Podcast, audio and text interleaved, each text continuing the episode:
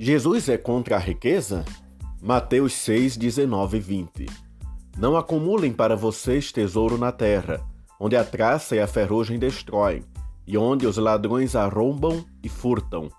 Mas acumulem para vocês tesouros no céu, onde a traça e a ferrugem não destroem, e onde os ladrões não arrombam nem furtam.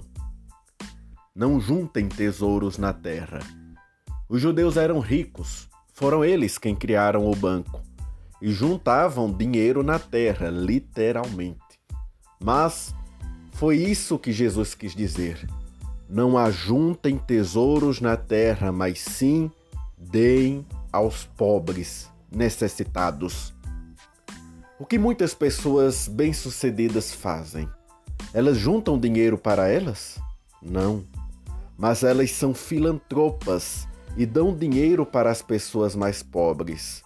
Por que Deus dá dinheiro às pessoas? Para que elas dividam com quem mais precisa, como a igreja primitiva fazia em Atos capítulo 4. Ou seja, não está falando não procure arrumar dinheiro, mas sim dê o seu dinheiro aos pobres. Isto é sacrifício, que é tão bom quanto ser rico, e ainda junta tesouros no céu.